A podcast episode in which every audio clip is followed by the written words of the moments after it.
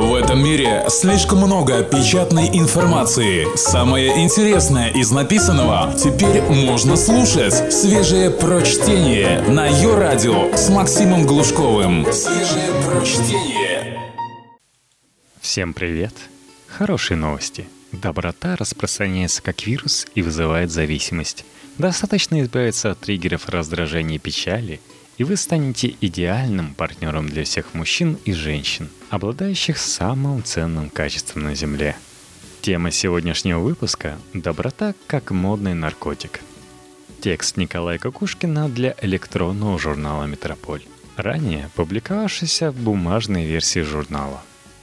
Во-первых, доброта – это заразно. Заразнее, чем грипп или ВИЧ. С гриппом надо на кого-то покашлять, с ВИЧ куда-то что-то засунуть. А с добротой достаточно кожного контакта, а то и вообще взгляда или даже разговора по душам.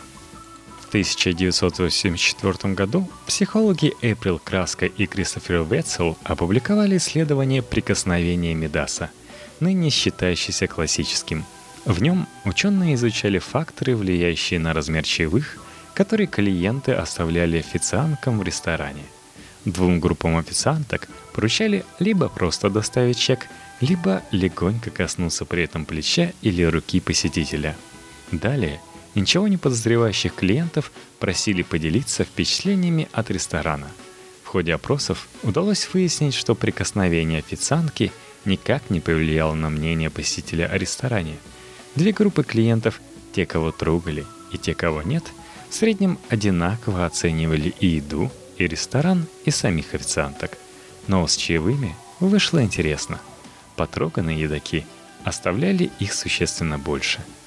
Эффект Медаса с тех пор детально изучался, ситуации его вызывающие многократно воспроизводились, но при этом общая картина заметно усложнялась.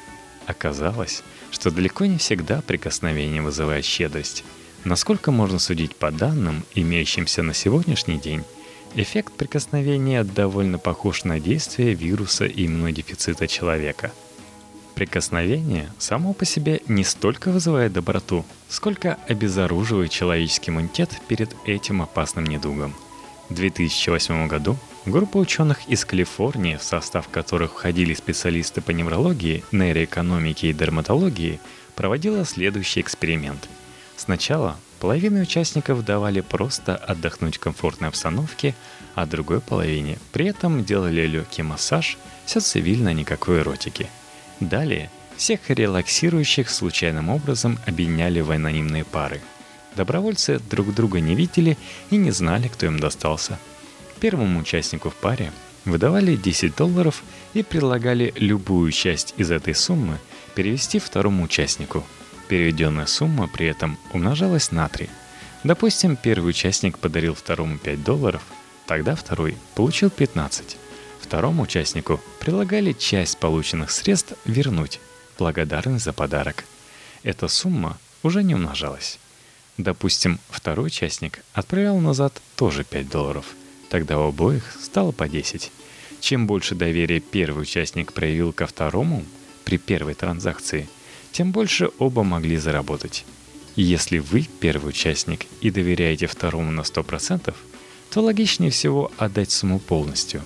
При этом ВВП вашего со вторым участником Братского Союза утроится. 10 долларов превратятся в 30, и вы оба сможете заработать по 15 долларов. С другой стороны, второму участнику ничто не мешает забрать все 30 долларов себе и заработать еще в два раза больше – но если его переполняет благодарность, он может отправить обратно хоть все 30. Соответственно, вторая транзакция должна отражать реакцию второго участника на оказанное ему доверие. Выяснилось следующее. Массаж перед игрой увеличивал сумму первого перевода, но только слегка, в среднем с 5 до 6 долларов. А вот на второго участника массаж влиял очень сильно. Без массажа – Участники в среднем возвращали 2 доллара, а вот после массажа 7, то есть в 3,5 раза больше. Прикосновения изменяли не сам альтруизм, а реакция человека на альтруизм, проявляющаяся в альтруизме. Это даже хуже, чем просто заразная доброта. Оказывается, прикосновение – это социальный ВИЧ. Если не прекратить друг друга трогать незамедлительно, население планеты окажется под серьезной угрозой пандемии добра – пандобрии. Во-вторых, доброта вызывает гормональные сдвиги. Под ее воздействием ваш организм необратимо меняется – Исследование дружбы, любви, альтруизма, привязанности и вообще положительных социальных взаимодействий неизменно вращается вокруг одной и той же молекулы – окситоцина. Окситоцин – многофункциональный гормон, воздействующий на целый ряд органов от мозга до матки. Но матку мы сейчас оставим в стороне. Что мы знаем об окситоцине в мозгу? Когда вы хорошо и доверительно с кем-то пообщались, у вас его там становится больше – это раз. Когда его там становится больше, вы, в свою очередь, начинаете хорошо и доверительно общаться со всеми вокруг – это два. В эксперименте с прикосновениями и пересылкой денег у испытуемых по ходу дела брали пробы крови. У тех участников, которым делали массаж, заметно повышался уровень окситоцина. Причем у разных людей повышение было разным. Чем больше становилось окситоцина в крови – тем добрее человек действовал. Если после массажа участник попадал во вторую группу, получал денежный подарок и задумывался о том, сколько денег вернуть, то по уровню окситоцина можно было предсказать, какую сумму он пожертвует. Те, у кого выброс окситоцина был слабым, оставляли себе всю выручку. Те, у кого его было больше всего, были самыми щедрыми. Только свежее прочтение на Йо-Радио. Окситоцин можно вводить искусственно. Обычно это делается через нос, самый прямой путь в мозг. Выясняется, действительно, что капли в нос с окситоцином повышают доверие. Если быть точнее, они повышают готовность принять риск, связанный с межличностными взаимоотношениями. Важно, что это никак не отражается на желании рисковать в принципе. Например, делать более высокие ставки в игре типа рулетки – Окситоцин именно повышает доверие, а не снижает общую осторожность. Дело не в реакции на прикосновение, звук или, допустим, изображение лица друга. Мозг поручает специализированным нервным клеткам выбросить в кровь окситоцин в ответ на приятное социальное взаимодействие. В принципе, прикосновение – только один из примеров. Они, кстати, работают и у нас, и у животных, только если касается нас кто-то хороший – и при этом мы не чувствуем угрозы. Голос – еще один типичный триггер окситоцина. Лучше всего это видно у младенцев, у которых выброс этого гормона вызывает голос матери. Другой важный компонент вашего общения – зрительный контакт. Глаза – это часть мозга, выведенная за пределы головы. Встречаясь глазами, мы фактически устанавливаем контакт мозг в мозг – Оба участника точно знают, что взаимодействие между их нервными системами в данный момент двухстороннее. Такая взаимность – суть любого общения. В нашумевшем исследовании взаимодействия собак с их хозяевами впервые показано, что зрительный контакт может вызывать выброс окситоцина, даже когда он происходит между разными видами. Хорошо известно, что повышение содержания окситоцина в крови – усиливает нашу склонность смотреть людям в глаза, что в свою очередь улучшает чтение мыслей и понимание их эмоций. Гормональные изменения, вызванные добротой и в доброте выражающиеся, начинаются в детстве и могут быть необратимыми. Джейм Уинслоу из Национального института психического здоровья в Вашингтоне установил, что обезьян, выращенных в отрыве от матерей – во взрослом возрасте наблюдается существенно сниженный уровень окситоцина. Это соответствует резко сниженному интересу к общению, эмоциональной неустойчивости, большей чувствительности к стрессу и даже, как показывают другие работы, обезьяннему алкоголизму. Активное общение со сверстниками помогает, но только отчасти. У людей прослеживается прямая зависимость между счастливым детством и уровнем окситоцина во взрослой жизни – Согласно данным ученых из университета Эмори в Атланте, у взрослых из плохих семей наблюдается сильно сниженный уровень окситоцина в нервной системе по сравнению с теми, кому повезло с любящими родителями. Особенно плохо с гормоном доверия у людей с историей эмоционального насилия в семье. В-третьих, доброта – это наркотик. Лучше не начинать. Не заметите, как подсядете – Американский нейробиолог Пол Маклин в своей влиятельной работе 1990 года, посвященной эволюции мозга, утверждает, что переход от древних рептилий к млекопитающим ознаменовался появлением у наших предков трех новых форм поведения. Это выкармливание потомства, голосовая коммуникация между родителем и детенышем и игра. Согласно его гипотезе, эти три поведенческих нововведения стали возможными благодаря появлению группы структур мозга, называемых общим термином лимбическая система. Современные нейробиологи, правда, считают этот термин несколько искусственным. Маклин предположил, что зависимость от химических веществ, наркотиков, например, это попытка заместить другие вещества в норме, вырабатываемые в ответ на эти три новых типа поведения. То есть по Маклину – Привязанность, общение и игра вызывают выброс наркотиков мозгом млекопитающего, а героин и кокаин – их жалкое подобие. С точки зрения современной нейробиологии, гипотеза Маклина в целом верна, хоть и излишне конкретно. Дело не в том, что наркотиками мы заменяем конкретно любовь. Дело в том, что любые наши желания и мотивации – принципе обусловлены одним и теми же механизмами, независимо от того, хотите вы всего лишь увидеть жену или желаете шурнуться хмурым.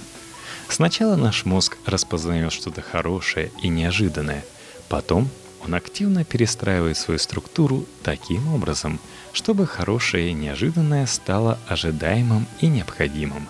И в дальнейшем, если ожидание не сбывается – пытается изменить поведение так, чтобы оно сбылось.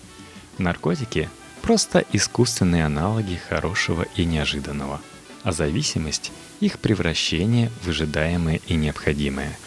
Все указывает на то, что доброта в форме окситоцина вызывает точно такую же зависимость. Нейробиолог Томас Инцел в статье «Является ли социальная привязанность расстройством зависимости» утверждает, что социальные сигналы – с одной стороны, и отделы мозга, ответственные за выработку привычек и зависимости с другой, связаны между собой окситоцином, который выступает как передатчик информации.